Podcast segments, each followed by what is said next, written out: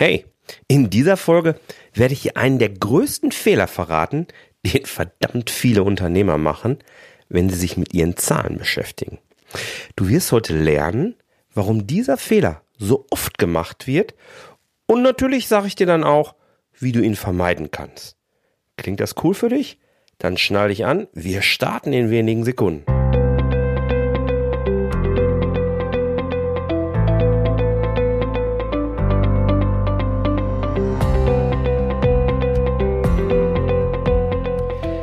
Herzlich willkommen bei Zahlen im Griff auf Gewinn programmiert, dem Podcast für Selbstständige und Unternehmer, die knackige und hochwertige Infos für einen einfachen Umgang mit ihren Zahlen suchen.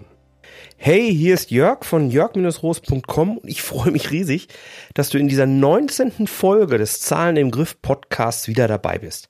Du weißt ja vielleicht schon, dieser Podcast hier, der soll dir helfen, dein Business auf Gewinn zu programmieren.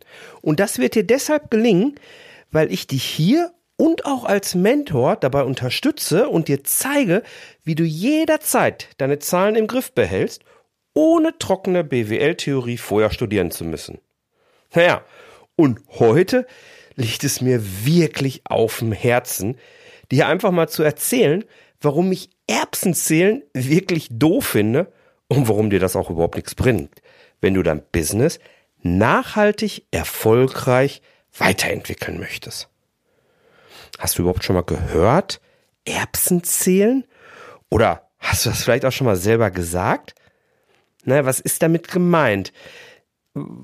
Ich verstehe zumindest darunter, dass sich Menschen mit so vielen Be Details beschäftigen, die für sich genommen eigentlich nur einen relativ geringen Einfluss auf das große Ganze haben. Das ist dann nämlich so ein bisschen wie das Beschäftigen mit einer Erbse. Wenn du nur eine von solchen Erbsen isst, wirst du wohl kaum satt werden. Ah, da bedarf es dann nämlich schon auch etwas mehr als nur einer Erbse, um satt zu werden. Naja, und mit Zahlen ist das halt so ein bisschen ähnlich. Bei Zahlen und ist es so, wenn Menschen sich sehr intensiv damit beschäftigen, dann kommen sie ganz schnell in Details und werden dann auch gerne als Erbsenzähler bezeichnet. Weil sich diese Menschen, die häufig nur mit Zahlen arbeiten, naja, dann eben in allen möglichen Details eben aufhalten. Und wenn ich mir jetzt vorstelle, was das für unser Business bedeuten kann, dann sage ich dir ganz ehrlich, so ein Nitty-Gritty-Management, wie ich auch gerne dazu sage, das bringt dich nicht weiter. Das hilft nicht, immer nur in allen Details unterwegs zu sein. Und trotzdem passiert es irgendwie immer wieder. Aber warum ist das so? Ich habe da vor allen Dingen zwei Gründe ausgemacht. Der erste ist halt, weil viele es einfach nicht besser wissen. Wie sieht das mit dir aus? Wenn du dich jetzt das erste Mal mit deinen Zahlen so wirklich beschäftigst oder noch nicht besonders geübt zumindest darin bist, dann ist die Gefahr sehr groß, dass jede Zahl irgendwie gleich wichtig erscheint. Und außerdem, wenn du vielleicht auch zu der Sorte sehr sorgfältiger Mensch gehörst, naja, solche Menschen kontrollieren halt auch alles gerne. Sie wollen zu jeder Zeit und in jeder Situation alles im Griff haben und meinen dann eben auch jede Zahl gleich stark ernst nehmen zu müssen. Und das ist natürlich schwierig und führt auch häufig zu Frust. Etwas anders herum ist es, gerade wenn du vielleicht Anfänger bist, kannst du das ein bisschen nachvollziehen nämlich die Euphorie, an Zahlen zu arbeiten. Weißt du, ich habe das schon öfter erlebt.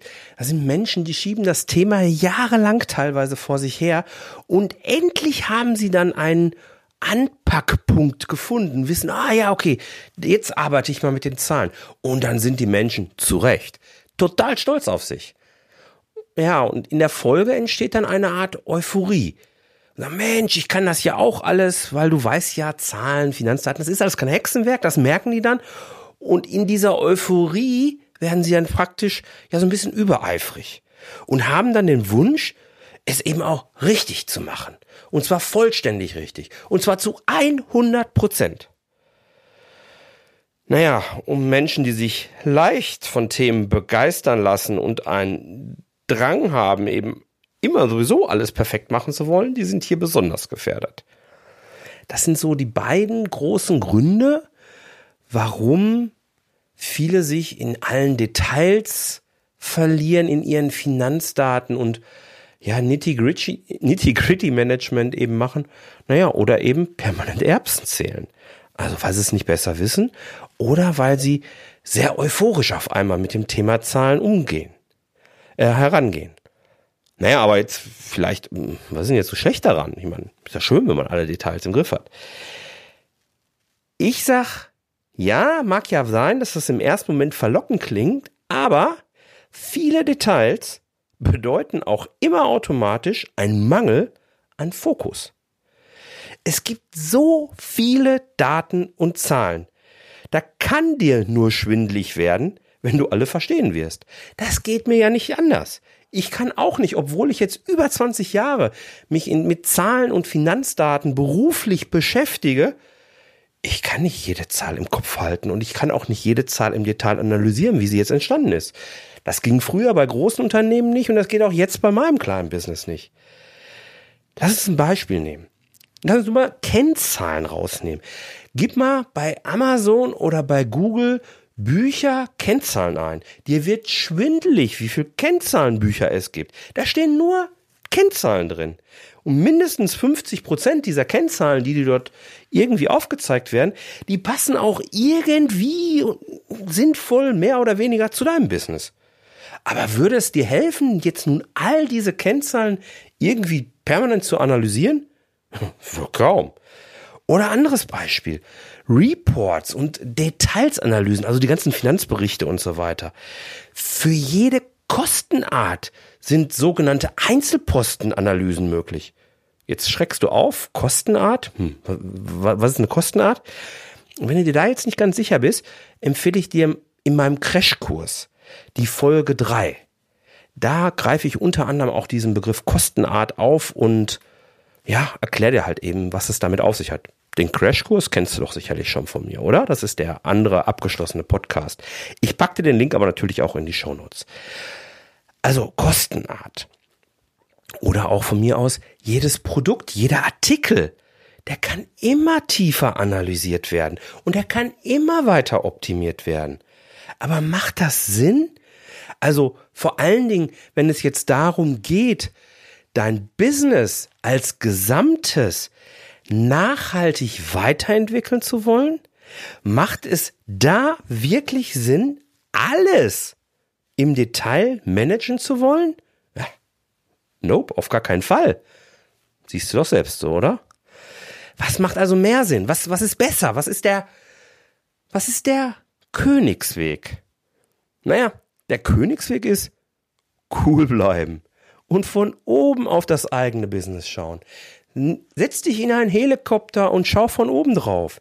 Auch hier bei Zahlen und Finanzdaten gilt häufig, weniger ist mehr.